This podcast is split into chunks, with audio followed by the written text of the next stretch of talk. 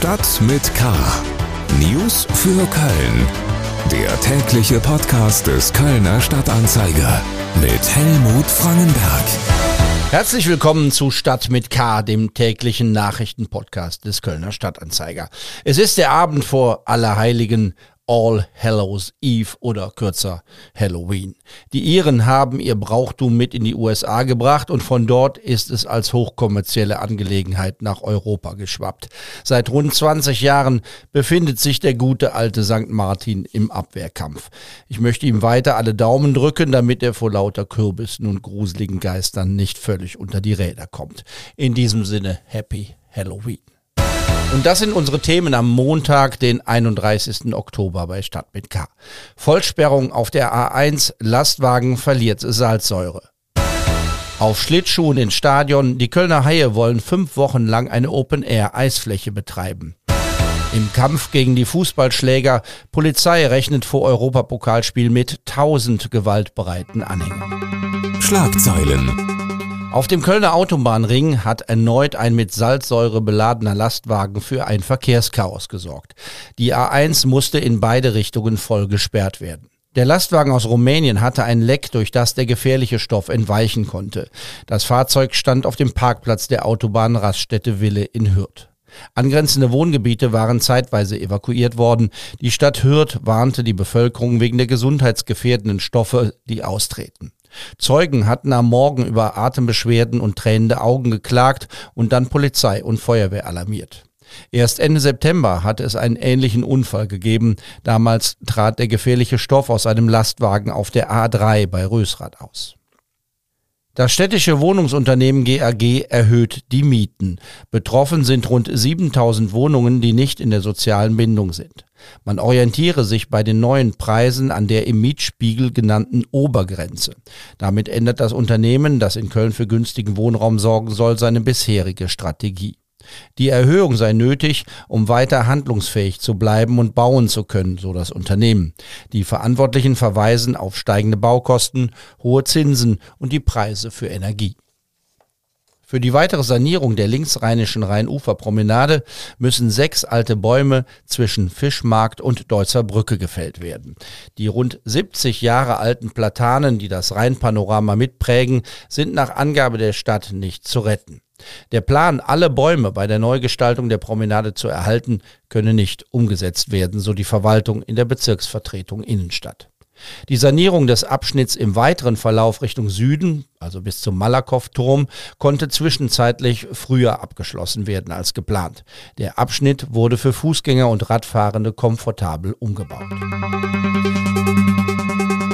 Mehr Nachrichten finden Sie bei ksda.de und über die Nachrichten-App des Kölner Stadtanzeiger. Auch am Feiertag morgen wird es eine Printausgabe des Kölner Stadtanzeiger geben. Wir kommen zu den Themen, über die wir etwas ausführlicher sprechen wollen. Sport. Es war ein perfektes Wochenende für die Kölner Haie. Auf den Derby-Sieg gegen Düsseldorf folgte am Sonntag ein Auswärtssieg in Augsburg.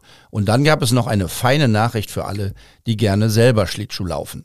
Die Haie wollen die Eisfläche, die für Spiele im Müngersdorfer Rheinenergiestadion angelegt wird, auch fürs öffentliche Schlittschuhlaufen öffnen. Möglich wird das, weil die Haie drei Ligaspiele im Dezember und Anfang Januar ins Stadion verlegen. Termine, die in der Kölner Arena unter anderem durch Konzertverlegungen in der Corona-Zeit nicht mehr frei waren. Die Haie machen aus einer Not eine Tugend, könnte man sagen, doch die Zeiten sind kompliziert. Und mancher könnte denken, wie passt denn der fünfwöchige Betrieb einer Open-Air-Eisfläche in Zeiten, wo alle übers Energiesparen diskutieren. Zugeschaltet ist uns nun der Haie-Geschäftsführer Philipp Walter, an den wir die Frage weitergeben können. Herr Walter, was entgegnen Sie denn den Kritikern? Ich denke, es ist eine Zeit, in der äh, wir alle eine große Verantwortung tragen. Äh, da nehmen wir uns als Kölner Haie natürlich auch selbst in die Pflicht. Äh, wie Sie schon gesagt haben, die Termine im Stadion sind einerseits aus der Not geboren, weil wir keine Arena-Termine bekommen konnten. Das sind also Pflichtspiele, die wir, die wir da absolvieren als Kölner Haie. Andererseits wollen wir natürlich diese Eisfläche auch nutzen im besten Sinne. Also wir werden Kinder- und Jugendcamps dort veranstalten. Wir werden Schulen die Möglichkeit geben, diese Eisflächen zu nutzen. Wir kooperieren mit den Junghaien, unserem EV, dem Nachwuchs natürlich sehr eng Und äh, es freut mich auch, äh, mitteilen zu können, auch heute da zum ersten Mal, dass wir in dieser Zeit auch erstmals in Europa ein Open-Air-Spiel der Frauen austragen können, ein Pflichtspiel. Wir werden U20-Spiel machen können. Also wir werden diese Eisfläche im besten Sinne nutzen. Wir wollen Menschen gute Momente schenken und äh, wir werden auch die Spiele äh, Ende Dezember und Anfang Januar auch unter ein Motto stellen, nämlich äh, Diversität unter dieser Fahne laufen, äh, Workshops anbieten für Unternehmen und äh, viele Aktivitäten rund um diese Spiele auch anbieten, weil wir, wie gesagt, auch unserer Verantwortung gerecht werden wollen, also wirklich etwas Gutes auch in die Gesellschaft zu geben für die Kölnerinnen und Kölner und diese Eisfläche im besten Sinne nutzen. Jetzt muss man natürlich nochmal fragen, wenn man so eine Eisfläche anlegt, braucht man Energie, das muss gekühlt werden, das wird nicht abgetaut, weil das wäre dann noch aufwendiger. Wie, wie viel Energie braucht man? Wie wird die erzeugt? Wie machen Sie das? Also wir haben eigene Generatoren, das heißt, wir belasten auch nicht das, das öffentliche Stromnetz. Und es ist völlig richtig, was Sie sagen, wäre natürlich völliger Wahnsinn, diese Eisfläche aufzubauen, wieder abzutauen und wieder aufzubauen. Das heißt, sie liegt da und natürlich können wir heute noch nicht final sagen, wie viel äh, unsere Generatoren da brauchen werden, aber hey, wird natürlich auch von der Außentemperatur abhängen. Aber natürlich, je kälter es ist, desto weniger Energie werden wir verbrauchen. Jetzt will natürlich jeder wissen, der gerne Schlittschuh läuft, wann kann man denn drauf auf diese Eisfläche? Können Sie da schon was zu sagen? Da sind wir jetzt gerade in den finalen Planungen, wir werden natürlich da einen ganz klassischen Eisplan machen, wo wir natürlich auch äh, Eisfläche oder Eisstunden für einen öffentlichen Eislauf zur Verfügung stellen wollen, weil ich bin auch wirklich davon überzeugt, dass gerade in dieser Zeit, die wirklich für alle sehr, sehr schwierig ist, Menschen auch wieder schöne Momente brauchen. Wir wollen die Möglichkeit geben, ja, im Rheinenergiestadion Schlittschuh zu laufen. Das ist, wir haben das ja schon mal erleben dürfen. Vor einigen Jahren hatten wir schon mal ein DL Winter Game. Da gab es dann auch kurze Zeitfenster, natürlich viel kleinere, wo, wo auch mal unsere Familien drauf durften, die, die Spieler mit ihren Kindern, äh, Partner von uns. Das war once in a lifetime Moment. Und wenn wir den Kölnerinnen und Kölnern und den Menschen aus dem Rheinland diesen besonderen Moment schenken können, in diesem sehr besonderen Stadion sowas erleben zu dürfen, glaube ich, ist das was Gutes. Und ich denke, dass Menschen das auch wieder brauchen, Gemeinschaft erleben, besondere Momente erleben, ja, Glück zu spüren, so pathetisch sich das anhören mag. Ich denke, wir, wir gehen gerade echt durch eine Phase in unserer Gesellschaft, die nicht leicht ist. Und wir als Kölner Haie wollen da auch ein Stück weit Mutmacher sein und positive Dinge, Erlebnisse schaffen. Und da denke ich, ist äh, so ein Setting echt dafür geschaffen. Nutzen wir die Gelegenheit nochmal auch, um ein bisschen über Sport zu reden, für eine kurze Zwischenbilanz nach 15 Ligaspielen. Die Kölner belegen aktuell den siebten Platz in der Tabelle. Vor der Saison ist auch von Ihnen das Ziel ausgegeben worden, dass man in Zukunft wieder oben mitspielen will. Wie weit ist man denn von dem Ziel noch entfernt? Wie sieht Ihre Bilanz aus? Ich glaube, auf Strecke geht es immer um die Entwicklung der Mannschaft und äh, die war in den letzten Wochen an vielen Stellen positiv. Wir sind intern sehr, sehr kritisch, weil wir natürlich auch äh, einige Punkte haben liegen lassen, die uns echt selbst auch geärgert haben. Möglicherweise sind wir auch dieses Jahr so kritisch auch mit uns selbst, weil wir das Potenzial und die Qualität dieser Mannschaft sehen und äh, dann der eigene Anspruch also nicht aus, aus dem Nichts erwächst oder weil wir einen großen Namen haben, tolles Logo, sondern weil wir wirklich davon überzeugt sind, dass diese Mannschaftspotenzial hat, da oben auch rein, reinzustoßen. Wir haben tolle Heimspiele abgeliefert. Die Fans honorieren das. Wir haben einen tollen Zuschauerschnitt. Es macht Bock, die Heimspiele der Kölner Haie zu gucken. Also wir haben jetzt viele Spiele zu Hause auch gewonnen. Und ja, ich glaube, die Fans spüren auch, dass diese Mannschaft mit großer Hingabe spielt. Das ist, denke ich, ein großer Faktor. Herzlichen Dank, Philipp Walter, Geschäftsführer der Kölner Haie, zu den geplanten Winterspielen im Stadion und zur aktuellen Lage der Profis des Kölner Eishockeyclubs. Kriminalität. Am kommenden Donnerstag spielt der erste FC Köln gegen Nizza. Es geht um den Einzug in die K.O.-Runde der Conference League.